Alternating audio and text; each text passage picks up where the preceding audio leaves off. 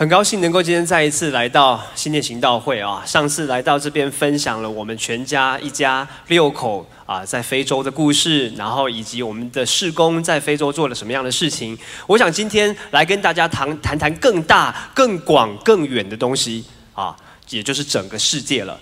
所以我的主题叫做“我们世界外面的世界”。我记得上次来的时候有跟大家分享过一件事情哦，就是呢我的太太他们一家的状况，什么概念呢？给大家看一下，上次有提到我的岳父他生了四个女儿，而当年他年轻的时候，他常常都讲一句话，他说啊，我当年哦就是祷告要有亚伯拉罕的祝福，亚伯拉罕的祝福，结果呢，亚伯拉罕的其中一个祝福就是要成为万国之父。所以他四个女儿全部嫁给不同肤色、不同种族的国家的人，然后生了孩子又生不少，大家都觉得说哇，你们家生四个，呃，我都很诚实说，在他们家里面我们是平均值以下了啊，所以就生五个的、六个的都有。所以呢，我们聚在一起的时候，你看他像他们老大女儿啊，呃，嫁给了呃这个美国人，老二嫁给了德国的加拿大人，就德德意的加拿大人。然后老三就是我太太嫁给了台湾人，老四嫁给了卢安达黑人，这中间又有他们又有领养孩子，所以真的是各个肤色全部都在一起啊！所以这个照片呢，刚刚看到那张照片其实已经是旧的了，新的还要再加继续更多更多孙子。我其实说老实话，我不知道现在有几个孙子了，我算数学不好，十十六十七不知道几个去了。那我们聚在一起，家族在聚餐的时候，就好像开联合国的会议一样。啊，所以我是觉得蛮棒的，真的是亚伯拉罕的祝福哦。那所以可想而知，我的太太她就是在这样子的家庭长大的。也就是说，当年她年轻的时候是在加拿大，她的父亲就是我岳父是在牧会，然后是到十二十三岁的时候，她才有机会走到了印度。啊，跟着岳父一起过去。当然，现在我们也继承这个传统哦。我们家啊，这个我女儿也跟着我们全家，就是一起到非洲去这样子。那你可以想象一下，我太太十二十三岁的时候，第一次到了印度街头，她才说：“哦，我的眼睛被打开。为什么？因为她说：哦，她了解，原来不是全世界十二十三岁的小女孩，都是手牵着爸爸妈妈的手祷告，然后一起吃晚餐的。”原来跟我一样年纪的印度的小女孩，她们已经要在街头在卖淫，在卖身体，所以她们才能够有下一餐。这件事情其实打开我太太的眼界哦，她才意识到说，她的世界外面有一个完全不同的世界，所以她才开始了宣教的工作。她自己十三、十四、十五岁就开始参加很多的短宣队、中宣、长宣。她自己到了南美洲，啊，到了非洲，然后二十出头的时候，自己一个人来到了台湾，就被我卡关了。啊，那当然，现在我们也一起去非洲了啊。那所以，我今天就是要跟大家聊聊这件事情。我们所熟悉的信仰，呃，其实很多时候会变成就是说，哦，基督信仰，哦，教会就是前面四首歌。然后中间四十分钟讲到，然后接下来是什么流程啊？我们都很清楚，这就是教会，这就是我们习惯的样式。可是全世界不同的教会、不同的群体、不同的状态，真的差很多。所以今天呢，我就想到了一件事情，我来跟大家聊聊我们世界外面的世界的一个异文化小常识的测试，看看大家了解多少，好不好？来，第一个，我就想问问大家，请问有没有人知道非洲有几个国家？哦，我告诉你，我问这个问题的时候，竟然还会有人跟我说：“啊，非洲不是一个国家啊！”我说：“哎，跟亚洲一样啊。”是非洲有几个呢？啊，大家可能不太清楚啊。今天不能查手机哦。非洲有几个国家呢？有五十四个国家。哦，不知道啊。最年轻的国家好像是南苏丹啊，最近几年才刚成立的。好，那我再问大家一个问题哦，请问一下，你们知不知道世界哪一大洲存在最多种语言？啊，非洲对啊，有人就会觉得说，右任来了，什么都讲非洲，答案就一定对了。非洲大概有八百到一千五百种语言啊，因为他们非常多的族群跟部落啊，所以很多很多的语言在非洲里面。那当然，我们再精准一点点了，我们来聊聊，有没有人知道？哎，有没有人知道全世界哪一个国家有最多种语言？国家哦，啊，给你们个提示，不在非洲。啊，他就是右任来什么都讲非洲就对，不是在非洲哦。好，也不是中国啊。我跟大家讲啊，全世界最多语言在巴布亚纽几内亚。好，巴纽，巴纽呢，它这个国家就有八百二十种语言，也就是全世界百分之十二的语言都在这一个国家里面。真的是非常有趣啊！所以语言学的人很喜欢去巴纽研究语言到底怎么形成，到底什么状态。而我自己前几年也因为啊，我的好朋友维恩牧师在那边宣教、建立教会，所以我就去到他的岛巴纽的一个岛。为什么会这么多种语言？是因为巴纽是一个很多很多岛组成的一个国家。所以有每一个岛都很多还未开发，所以他们都有自己的语言、自己的文化这样子，所以蛮有趣的。我去到去之前，我知道说哦，他们的官方语言是英文，那我应该没问题。结果到现场才知道啊，不到百分之五的人会讲英文呐啊，所以还是听不懂。所以这个国家大概就是这样子，非常丰富哦。那接下来我想要再问大家一个问题哦，比较难一点的喽。世界上最多人讲的语言是什么？哎，大家都知道是中文，对，没错。很多人可能都会以为是别的语言哦，其实因为人口数字，事实上最多人讲的语言就是中文哦。那再特殊一点点的问题好了，请问，哎，请问有没有人知道哪一个文化在跨年的时候会吃十二颗葡萄，就含着过夜这样子？对，就是当然他他可能没有办法含那么多颗啊，不过这是传统嘛。大家有听过吗？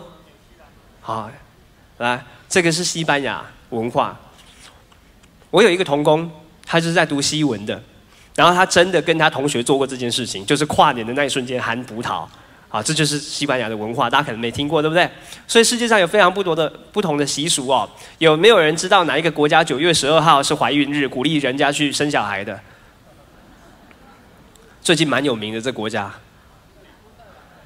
哎，差不多，俄罗斯，好，大家可以查一下，蛮有趣的哈，大家都不知道。大家都不知道这些文化世界上很不一样的东西。哪个文化的孩子被教导打雷的时候要遮肚脐？哦，这个我之前问过，有一些长辈就会知道。为什么呢？因为是日本。好，有听过这件事情吗？大家也没听过。好好好，来，最后最后，请问，哎，我们来看一下下一题。哎，出不来哦。哎，没关系，下一题我可能用嘴巴说的。请问哪一个文化里面用左手？哦，哪个文化出门前要先坐下来安静一下？有人知道吗？好，这个也是最近蛮有名的，就是俄罗斯跟乌克兰。好，我我跟大家分享一下为什么？因为他们会觉得说，你就是忙忙忙忙着要出门，忙忙忙忙着要出门，然后要出门的那一刻你要坐一下，所以你才会突然想到说啊，有东西忘记拿，啊。那当然有第二个说法，他们自己的文化的人跟我说，我就说有一些人比较迷信，他们就会觉得说，你如果走出门之后，那个灵魂、鬼魂是什么魂的，可能就会觉得你家不在，在你家搞怪，所以你要坐着假装你在家，然后再慢慢的走出去，这样子，啊，这是很特别哈，每一个文化都有自己 很不一样的东西。那请问哪个文化用左手跟人家互动是不礼貌的？最后一题，大家都知道了哈，印度跟阿拉伯文化。好，这我想，我想这些东西都是我们世界外面的世界，都是我们想都没有想过很多很多不同的议题哦。那这也就表示，真的是很多事情是我们没有想过的。那回到我们的信仰也一样，我们刚刚有提过嘛？很多时候我们就觉得教会聚会就是这样，其实但是这不是全世界教会聚会的样子。世界上有非常非常多不一样的样貌。那我再问一个跟我们非常很大的关系的事情。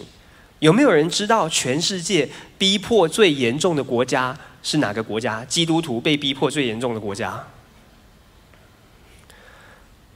当然人太多，我们不可能用问的。知道的举手一下，很确定知道答案。逼迫第一名的，好，我跟大家讲，Afghanistan，阿富汗，好，一直以来其实都是北韩啦。啊，一直以来其实都是北韩连缠好几年的冠军，但是因为去年啊阿富汗的政权的问题，然后变成了第一名，终于很久变啊这么多一这么多年以来变成了第一名。那我还有另外一个问题啊，我想要问大家的，在过去这一个月里面，有为阿富汗祷告过的可以举手我看一下吗？非常棒，这四五位伙伴们，在过去三个月里面有为阿富汗祷告的可以举手看一下吗？好，这边有几位过去半年为阿富汗祷告过的举手，我看一下。好，有比较多一点点。好，在过去半年有为北韩或阿富汗祷告过的都算可以举手，我看一下吗？好的，好，谢谢。我想，的确还是少数，还是少数。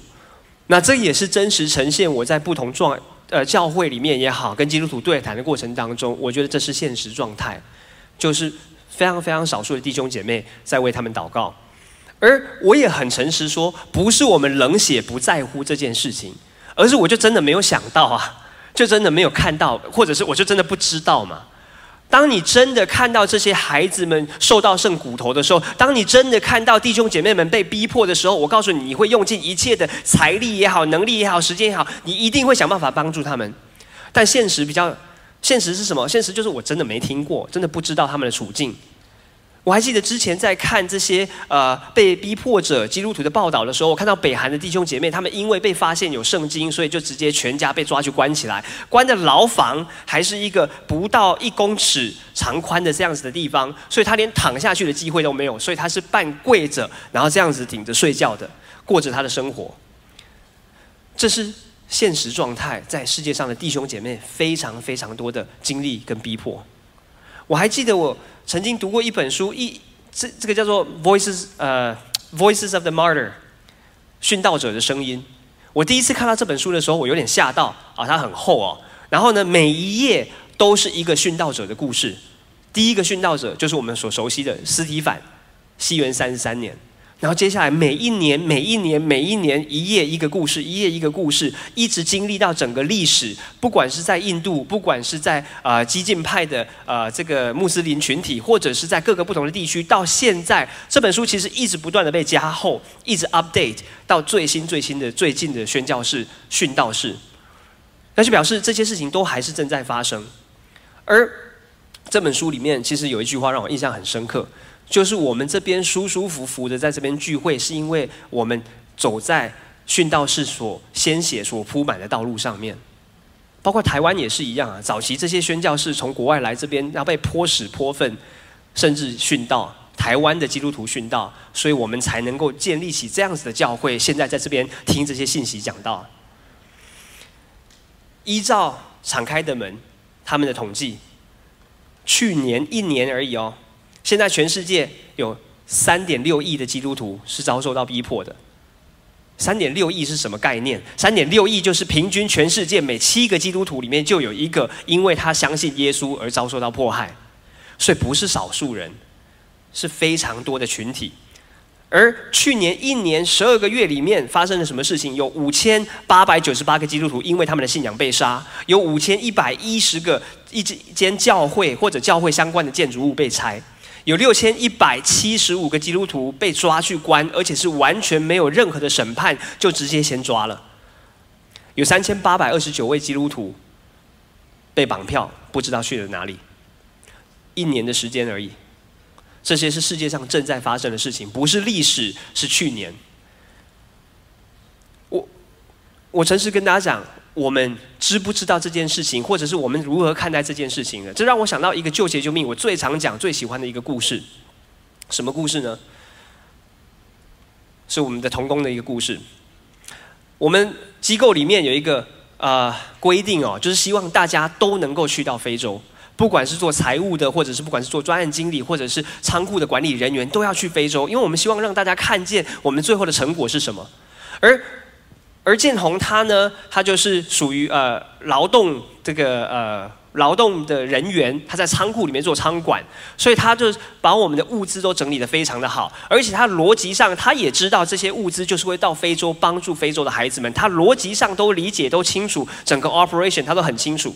然后呢，一直到换他了，换他去的时间到了，他就坐上了飞机。后来我才知道说啊，原来你一辈子没有出过国，原来他是第一次坐飞机，所以他就跟我坐了肯亚的飞机，然后又坐了内陆飞机啊到沙漠里面去哦，所以这真的是。不容易啊！第一次坐飞机就要坐那种小飞机，整个晃到好像快散掉一样啊！然后总之我们就坐到了沙漠里面去，然后他就在那个沙漠里面认识了这些哦，我们所做的工作，看到我们挖的水井，我们盖的学校。那在更进去一点的时候，他看到这一群孩子们在沙漠当中的状态，陪他们玩，抱着他们，跟他们的父母亲聊天。在那一整个行程过后，非常的开心的行程过后，我们回到了我们的帐篷里面。当天晚上我就跟他聊天啊，我就跟他说：“哎，建宏，你知不知道？”今天早上你抱的那些孩子，有一半都会死。他说什么意思？我说这个就是数据啊。在这个村庄里面，百分之四十几的孩子，将近五十的孩子不会活过五岁，因为水资源的问题，因为饮食的问题。也就是说，今天你抱的那一票孩子里面有一半都会死。那瞬间他才意识到哈，而且他的反应有点吓到我，因为他这么大一个人，然后在我面前就爆哭，啊，就说啊不行，这样子一定要想办法，要努力，要就是这些孩子不能让他死。然后我就跟他说：“哎啊，要不然我们这么努力募款在干嘛？我们就是为了要帮助他们能够活下来，所以才挖水井，在做这么多的事情啊。”那我突然意识到什么事情，就是说哦，建荣他不是只有了解他的工作逻辑，了解他的工作在做什么，因为他本来就知道这些孩子的故事，本来就听过。可是今天，因为他抱过这些孩子，他叫得出名字，他跟他们的父母亲聊过天。所以对他而言，这就不是一大堆数字；对他而言，这是一个孩子的生命。我要讲的重点是什么？我要讲的重点是，刚刚我说五千八百九十几个基督徒被杀害，因为他们相信爱耶稣而被杀害。在我们刚刚的耳中，这些听起来是数字而已吗？还是我们真的了解，这是我们的弟兄姐妹在挣扎，所以他们能够把福音再传得更远一点点？在我们的耳中，这些被三千多个被绑票的基督徒，他们是我们的弟兄姐妹。我们是否真的了解？他们都有名字，他们都是人家的孩子。所以，我想我们千万不能够麻痹掉。我记得在二零一九年的时候，我到了美国戏谷哦，那个时候招牌还没有换啊，还是一个大拇指呢啊，现在已经改名字叫 Meta。那那个时候呢，因为啊，美国西谷那边加州啊办了很多的救鞋救命的活动，所以我们就到那边跟他们分享非洲的状况，然后跟当地的教会去那边讲到分享故事、传递意向。当然，我也有机会跑到啊，真的 Google 的公司，或者是 Facebook 的公司，或者是这些 High Tech Company 这些高科技公司哦。那我就真的觉得，哇塞，这这跟我。真的跟我听到的一样啊！我一进去到 Google 里面，他们就有沙滩排球啊，就是真的是那边的人是非常非常的优渥的生活。然后在教会里面也是如此，大部分的人真的就是啊，生活的非常的不错。然后呢，我一直以来都没有觉得我有先知的恩赐，结果到了戏谷的时候，我就觉得，哎，说不定我有先知的恩赐啊！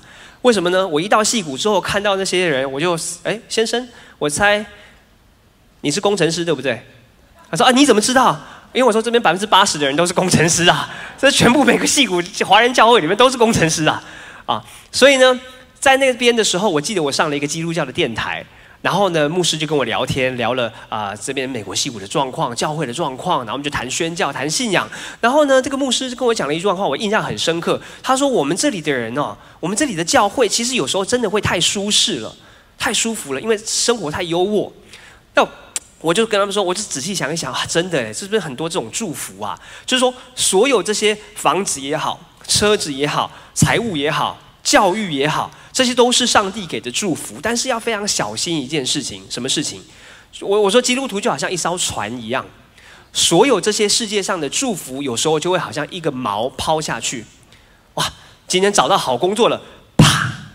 哇，今天买了新的车子了，啪！今天买房子了。哇！孩子终于进到最好的学校了，啪！又升迁了，啪！所有这些毛一直往下抛的时候，其实我觉得有一个很危险的事情，就是有一天连神都叫不动你了，你已经没有办法离开你的位置、你的环境、你的处境，因为你有太多太多世界上的祝福。所以回过头来，刚刚光文牧师跟我在。啊，讲原式里面的时候，我觉得他讲的非常棒的一句话。他说：“我们基督徒受到这么多的祝福的重点是什么？重点是要给出去啊！神所给我们这么多多的祝福，就是要透过我们来去祝福这个世界，就是早该全部都给出去了。”我说：“哇，真的就是这样，Amen。”所以，我我诚实说，我们不可能不能够只专注在我们眼前所看见的这个世界而已，因为上帝的心意就是宣教，上帝的心意就是世界。但我常常在谈宣教的人，我也很诚实跟大家说了，呃，圣经里面看完一遍之后，其实找不到宣教这两个字啊，没有宣教这两个字。可是我们可以很清楚知道，神的心意就是世界。为什么？因为他总是在里面提到万国、万族、万民、万邦。因为他心意是全世界的。我们我我举例来讲，在创世纪里面，创世纪一开始神就说他照着人的时候是照着他的形象造男造女，然后赐福给他们，要他们生养众多，遍满地面，治理这地就是全部，然后管于空中的鸟，所有的活物。那一直到亚伯拉罕的时候也是如此啊，他就跟亚伯拉罕说：“哦。”你要离开本地本族富家，往我所指示你去的地方。我要你成为大国，我要赐福给你，让你的名为大，所以别人都得到祝福。诅咒呃，祝福你的祝福你，诅咒你的我就诅咒他。世上的万族都要因你得福。所以一直以来，神的心意都是超越我们眼前所看的本家的事情而已。一直到耶稣也是如此，耶稣给我们最后的命令也是宣教。那这个是耶稣从死里复活之后，最后要离开之前所传递给他的使徒的最后的一段命令，一定是非常重要。因为人到结束最后要留下来的话，一定是最重要的。你们想象一下，我有四个女儿，然后你们想象一下，我已经到了生命快要结束的时候，然后我把我四个女儿聚集在一起，女儿们呐，赶快过来啊！你想象我，我就说啊，我想要跟你们说，要记得晒衣服啊！不可能嘛！我一定是要把最重要的讯息传递给他们。最后一件事情可能是叫他们照顾好妈妈，或者是在教会里面什么事情要要继续往前走。就是我觉得最后一句一定是留最重要的事情。而对耶稣来讲，他最后留给使徒是什么？他说：“天上地下所有的权柄都赐给我，所以你们要去使万民做我的门徒，奉父子圣灵的名给他们施洗。凡我所吩咐你们的，都教训他们遵守。我就常跟你们同在，直到世界的末了。”神要我们把福音传递到世界地极，这是他最后要我们做的事情。这也是大家很熟悉的大使命。圣经到了最后一本书是什么？启示录，连启示录的结局也是如此。启示录的结局说，他看到了许多的人，没有人能够数过来，是从各国、各族、各民、各方来的，站在宝座跟羔羊面前，身穿白衣，手拿棕树枝。如果没有将福音传到地极，如果没有宣教，怎么会有各国各族各民各方来的人在天堂上面一起承受神的这样子的恩典跟祝福？神的心意从圣经当中第一本书到最后一本书，就是要超越我们眼前所看见的世界。所有的榜样，不管从亚当夏娃，或者亚伯拉罕，或者是大使命，或者是保罗到呃启示录，所有都在谈这件事情，贯穿了整本圣经。我们世界外面的世界是什么？而基督徒最终最终的使命，就是要将福音传到地极，就是大使命。我很诚实跟大家讲，大家应该都听过了。没有人今天是第一次，应该没有人第一次听到说：“哦，原来要宣教，哦，原来福音要传到地极。”我觉得有一个现实，就是大家都听过这些经节啊，甚至光伟牧师都讲的比我更好。他可能大家可能都已经听过一次、两次、三次啊，我都知道，这个我听过听过很多次了。那我觉得有一个很大的危险啊！你们想象一下，我的女儿，大女儿，她叫恩雅，啊，这边应该也有恩雅啊，是基督教界蔡奇亚苗啊，啊，恩雅可能坐在舒雅旁边啊，啊，总之呢，我女儿叫恩雅。那你想象一下，我就看她的房间很乱，然后我就说：“恩雅，你要整理一下你的房间呐。”好，你想象我的女儿就走进去她的房间，门关起来，然后五分钟之后打开门。然后跟我说：“爸爸，我理解你的心意了。你要我整理房间，房间整理干净，就是因为不要细菌滋生，就是不要很乱，所以环境可以变得很好，对我是好事。你是为我好的。那这个时候我听到会很高兴，对不对？哇塞，女儿理解我的心意啊，知道爸爸为什么要叫她做这件事情。那我就问她：啊，你整理了没？呃，还没。好，这个时候我就说：好，很棒，你知道我的心意，那就赶快去整理吧。你想象他门关起来五分钟之后再再打开，然后跟我说：爸爸。”我想出了五个整理房间的方式，最有效率的方式。我说：“哎，这女儿会有头脑，会用策略，非常棒。”啊，整理了没？呃，还没。我可能就会说：“那你赶快回去整理吧。”你再想象五分钟之后，他门打开，跟我说：“爸爸，我学会怎么用希伯来文跟希腊文讲整理房间呐。”我说：“那你到底整理了没？”哎，还没。这个时候应该就很想要踹他一脚啊！赶快去整理吧。你想象一下。他在里面又待了五到十分钟之后，终于打开门，然后跟我说：“爸爸，我决定了，每一个礼拜日我要约一票朋友来这边讨论怎么整理房间。”大家就觉得很好笑，可笑啊！可是我很诚实说，会不会我们基督徒有时候就是这个样子啊？我们都听过上帝的使命，我们都知道他的心意，我们甚至有好的策略，甚至都读希伯来文、希腊文原文的书，都是看一下上帝到底要讲什么。我们每个礼拜聚在一起讨论照顾孤儿寡妇，我们聚在一起讨论怎么样造门徒，怎么样建教会，怎么样宣教。我们讨论世界上各种不同的事情。那我们整理房间了没？我觉得这个才是我们的重点，千万不能一直重复性的去讨论这些议题，最后却还没有整理房间。我想必须要行动付出回应，我们所知道上帝的心意是什么。尤其是在台湾，真的，尤其是在台湾，为什么？因为台湾就是宣教士所建立的教会啊。我不晓得大家清不清楚，应该都很知道吧？就是北部的马街，南部的马雅各，这些都是宣教士建立了一大堆的教会。我我彰化基督教医院，我不晓得大家熟不熟悉。其实我一开始不知道他们的故事，然后一直到有一次我被邀请去张基去演讲的时候，我才听到兰大卫医生的故事。他的故事有听过吗？大家，歌夫之爱，知道这件事情吗？他们以前在医疗嘛，做很多医疗，然后有一个小孩子，他的他的腿还是哪边的那个皮肤就一直烂，一直烂，一直烂，没有办法修复。兰大卫医生他们一家非常非常的爱台湾。然后最后呢，他太太把一块肉割下来，然后放在这个孩子身上，让他长出好的肉皮。我那时候看到这个故事，我就哇塞，兰大卫医生很爱台湾，怎么是割他太太的肉啊？哎，不然他们全家都很爱台湾了。那所以其实当然不止他们啊，屏东基督教医院也是宣教士，也也是一群基督徒，甚至台湾第一个社福机构也是宣教士建立的。台湾第一个社福机构是芥菜总会，第一个立案的是孙理莲宣教士。也就是说，我们这边采的地，我们这一块土地很多很多都是宣教士的影响，所以我们更应该有宣教的 DNA 拆派出去，因为这个世界的需要，因为我们看见世界的需要。在过去的这十年里面，我真的看过很多很多不同的故事。我还记得我六七年前那时候进到一个育幼院，肯雅的育幼院，那时候我是我一个好朋友啊，现在变好朋友了，Sammy。Samantha，他的育幼院，他专门在照顾身心障碍的孩子。那在在非洲偏乡里面，健健康康的孩子都已经快吃不饱了。大家有没有人知道，如果你是身心障碍的孩子，在那边的经历是怎么样？我第一次听到的时候也有点吓到啊。他们因为父母亲真的连自己都没有办法照顾好，更不更不用想象照顾身心障碍的孩子，所以他们只能够早上出门的时候，一个土房。把土房门关起来，把孩子拴在里面。我那时候听到，这不是跟狗一样？我到神明育幼院的时候，当时还有一个孩子被他救出来。为什么要是为什么用“救”这个字眼？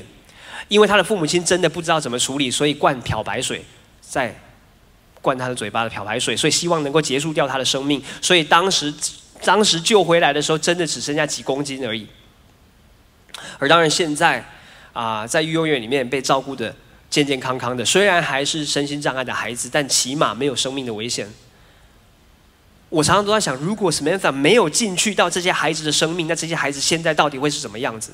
在过去的这几年里面，我们走过多少的偏乡部落或者是贫民区里面，看到这些人喝假酒，躺在路边，然后我就问牧师说：“我他们在路边要干嘛？这样躺着？”他说：“因为生活没希望，所以喝酒喝一喝，希望死了算了。”有谁？有多少基督徒？有多少宣教士愿意走到这些村庄里面去看顾他们的需要？在过去这一两年，其实我们在一个村庄有多了非常多的认识。我们的牧师在这里面尽量的传福音，照顾那边的人。为什么？这个村庄叫 Pokash，我不晓得大家有没有听过。那 Pokash 这个村庄呢？他们是 Pokash 人，他们在那边的生活，他们主要是畜牧的。那在很久很久以前，在长老的小时候的那个时代，我听他们在说，他们说那个时代他们有很多的牛羊，但是因为整个社会大环境沙漠化，所以整个地区全部都非常的干燥，到最后大家的牛羊都撑不下去。现在一人一户家里面就五六只而已，而现在越来越少的状况之下，有多少人会抢羊、偷羊、偷牛，最后变成所谓的战争，甚至家里面根本这些牛羊活不下去的时候，爸爸。就要站起来，开始走，走到乌干达的边境。而这一段路的长远，他们说有时候不知道爸爸回不回得来。所以你想象你是这边的孩子，你身处在这样的环境当中，在这个过程里面，更不用谈什么教育。根本有时候很多时候是没有办法接受教育的，而有人可能也会觉得说：“哎，没办法读书还好啦，就是没那么严重。”可是我诚实跟你讲，一个孩子不读书没有问题，就是他未来找不到工作，对不对？但是，一整个社区、一整个群体没有办法接受普及教育的时候，那会是什么状况？那会是很多社会的陋习，也就是很多传统你没有办法想象到的习俗，一直永远的存在。大家有听过女性割礼吗？普卡人他们就还存在着这件事情。我之前跟一个女生在聊天的时候，她就是小时候不懂事，然后他们到一个年纪之后就要接受女性割礼。如果你还不知道女性割礼是什么东西的话，就是女性的下体会被割掉。然后她排队在看着前面的人做仪式的时候，她自己都不知道是什么状态，只知道她要长大了。然后这个女生排到她前面的时候，看到她前面的女生被抓起来，下体被割掉，然后她跟我形容。我永远都会记得他跟我形容的样子。他说那块肉刚好掉到他的前面，所以他看着这块肉还在跳动的过程当中，他吓到。他说那块肉好像是活着，所以他拔腿就跑。然后村子里面的人追不到他，他就一直跑跑跑，跑到他的一个远亲家里面待在那里，然后一直躲避着。然后到最后，他现在长大了。这就是一个。社会群体没有办法接受教育，整个社会群体没有办法继续成长的过程当中，会有很多很多的状况的产生，是我们所想象不到的。这些孩子的未来到底会面对怎么样的挑战？而我很诚实跟大家说，我我非常非常高兴，在今年的时候，我接到光伟牧师打电话给我，他说我们要改变这件事情。所以现在普卡什村庄正在发生什么事情？这是我前几天收到的照片，我分享给大家看一下。我们现在因为新店行道会的参与，我们正在开始在那边盖第一间学校。好，这个是已经开始做建筑，从屋顶开始要盖到现在在盖那个砖块的墙。所以希望能够提供教育给这边的孩子们，给这边的家庭的使用。甚至我们刚刚提到沙漠化的问题。他们现在已经开始在规划整个社区要如何去发展，才能够集体将这个沙漠化的问题翻转回来。我们的农耕技术的人员已经在这个村庄里面去参与这些事情。而上个礼拜的会议里面，在前几个礼拜，我们也到他到我们带这一群村庄的人到另外一个社区，就是成功沙漠化翻转回来的社区。他们看到非常多的羊，他们看到希望。我还印象很深刻，那时候他就跟我说，他们的长老在这个会议里面站起来说。他说：“各位村庄的人民们、伙伴们，这是我们村庄最后一次的机会，这是我们村子最后最后一次的机会，我们要把握住，要不然我们接下来的未来真的会不知道在哪里。”我们我其实听到这个 report，听到这个消息，我是非常非常感动的。而而我非常感动，教会新店行道会的大家真的参与在这件事情里面。不把它当成一个数字，而是光伟牧师每次跟我坐下来在谈这件事情的时候，他就说：“我要怎么样做得更深？我要怎么样更多的参与？”而大家真的要相信，你在这边所祷告，你在这边所参与，你在这边所奉献，所有每一件事情，最后真的会有一个孩子的命被救回来。我我我觉得，我常常都在想，我的工作最难的地方是什么？我工作最难的地方，不是站在大家面前，不是专案管理，不是什么带孩子去非洲，然后他们会遇到疟疾，他们会生病，这些这些都是困难，没错。可是我真的觉得最难的部分，是要站在大家的眼前，然后让大家相信，你们只要愿意参与，你你们只要愿意祷告，真的会有一个生命的改变。我觉得这个让人家相信是最难的。怎么样让大家不要不要觉得说，这就是一个早岛上的四十分钟的演讲，等一下结束我要去吃什么东西。而是真的相信有很多的孩子，很多的生命，现在就在等着我们的参与。我们要走进他们的世界里面，而这也是我最感动的一个部分，就是真的能够跟大家一起参与在这件事情当中。但很可惜的，世界上还有千千万万的孩子们是没有教会的参与。是没有宣教师走到他们当中，有多少的孩童的妓女，有多少的村庄，多少的部落，世界上还有二十几亿人是这一辈子永远不会有机会听到福音。这是现实，这是我们世界外面的世界的长相。我请童工放一个影片给大家看一下，让我们真的了解我们所没有看见的地方长长成什么样子。让我们一起来看一下这个影片。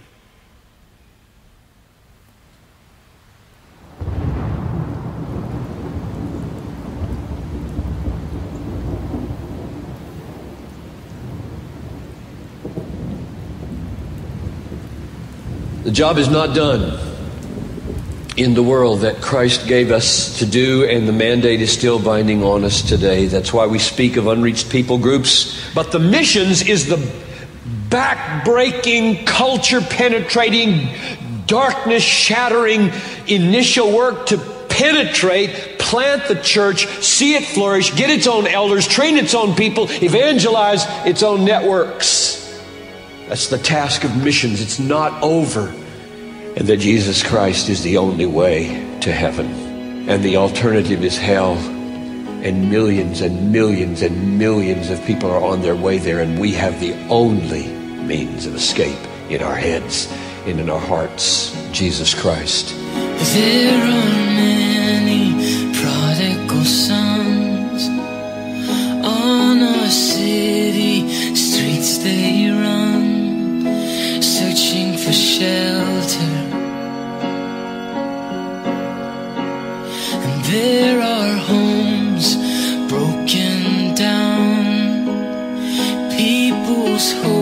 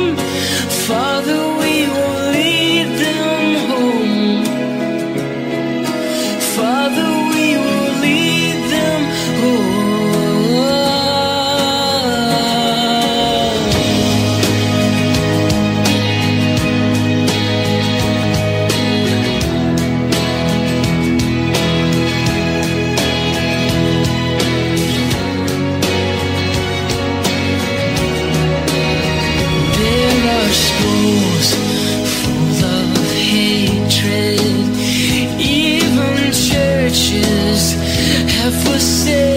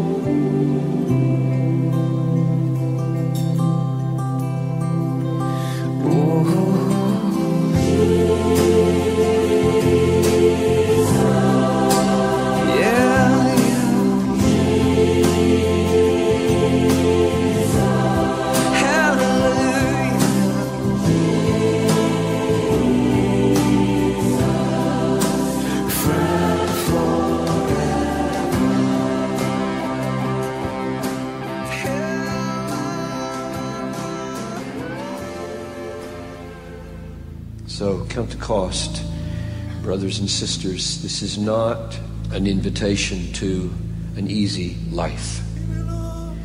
For 2,000 years, thousands and thousands of missionaries, the unnamed, no biographies written about them, just unnamed people of whom the world is not worthy, have counted this cost and put their lives at risk and reached the lost with the only message of salvation forever.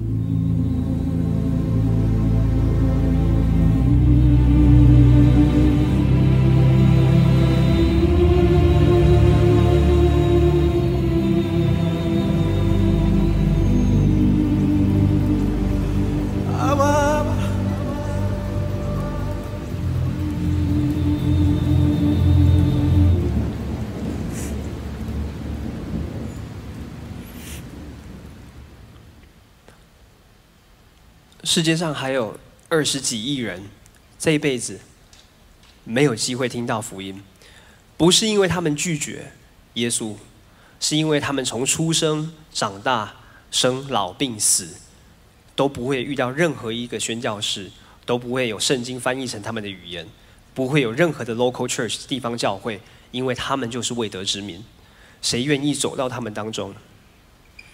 而我常常在想。我我我我跟大家很诚实讲一件事情，我分享这些信息的时候，其实我是会担心的。我担心什么？我觉得魔鬼最喜欢的就是我们一群人聚在一起，然后谈圣经、谈信仰、做小组、听讲道，然后什么都不做。因为这件事情不是对我们的知识的增长，而是对我们心灵的麻痹。你只要第一次听到这一种信息，觉得说我应该要做点什么事情，但却什么都没有做的时候，你第二次听到、第三次听到、第四次听到的时候，就好像看到那个马太福音二十八章大使命的经节一秀出来，哦，我听过了，我们有可能会麻痹掉。所以弟兄姐妹，今天你一定要做一点点事情，就是说，不管你是祷告，不管你是奉献，不管你是参与，不管是更为更多人啊分享，或者是回家赶快 Google 查一下，到底世界上的基督徒的样子，到底我可以为哪些国家祷告，做点事情。你一定要做一点事情，要不然最后你会再一次、再一次、再一次听到这样的信息，最后你的心里有可能会麻痹掉。我觉得这是最大最大的风险。让我们不要对上帝所赋予我们的使命麻痹掉。让我们清清楚楚知道，这些不是数字而已，而是很多的家庭，而是很多很多的孩子，而是很多很多的人还在等待着基督徒站立起来，进入到他们的世界里面。而今天，行道会就是跟我们一起走在这个使命当中的伙伴了。我很期待。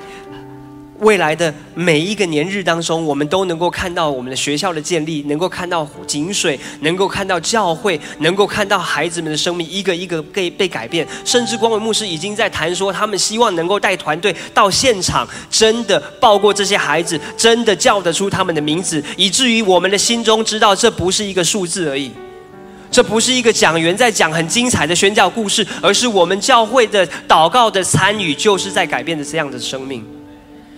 这是希望最终最终我们能够看见的，我们的使命被完成。最后，我想为大家来祷告，我们一起来祷告，领受这样的使命。